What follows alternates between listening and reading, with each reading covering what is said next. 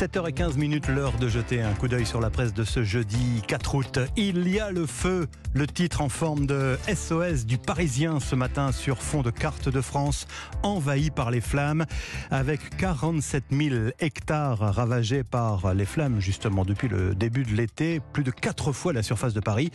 L'Hexagone a déjà battu un record et la saison n'est pas terminée. Sécheresse, canicule, vent, le risque est maximal et selon un rapport sénatorial dévoilé hier, les surfaces brûlées pourrait augmenter de 80% d'ici l'année 2050. Et l'un des sénateurs, co-auteur du rapport, préconise que les moyens de lutte contre les incendies soient augmentés en hommes et en matériel. On compte actuellement 250 000 pompiers en France, dont 200 000 volontaires. Et il en faudrait beaucoup plus, assure Olivier Rittmann.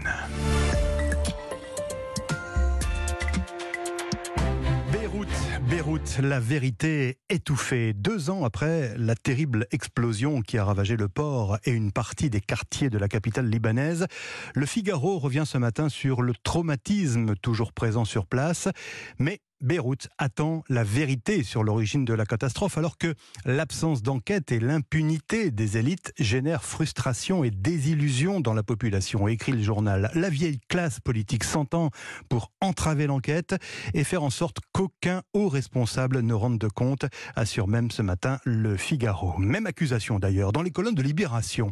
Ils souhaitent effacer le crime, disent les familles des victimes libanaises que le journal a rencontrées sur place. Des victimes euh, qui, qui se mobilise dans la quasi-indifférence de la communauté internationale. Pourtant, il est clair que pour ces familles, la justice, la quête de justice ne pourra se faire que hors du Liban par le biais eh d'une enquête internationale, justement.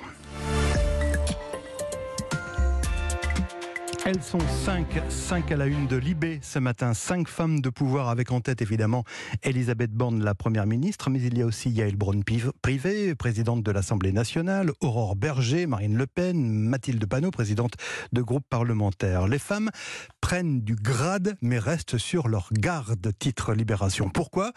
Eh bien tout simplement parce que, au-delà du symbole, la féminisation du monde politique demeure précaire, la parité réelle reste à construire, écrit Libé, et les attaques sexistes persistent, notamment sur les réseaux sociaux. Et plus généralement, eh bien, on peut lire ce constat que de Laurence Rossignol, l'ancienne ministre socialiste, les femmes en politique sont en train d'apprendre la sororité. Elles ont besoin de se soutenir, d'une certaine solidarité, oui, mais pas au-delà des, clivages idéologiques quand même. Hein. Selon Aurore Berger, la présidente du groupe Renaissance, le fait d'être femme ne doit pas occulter le combat politique.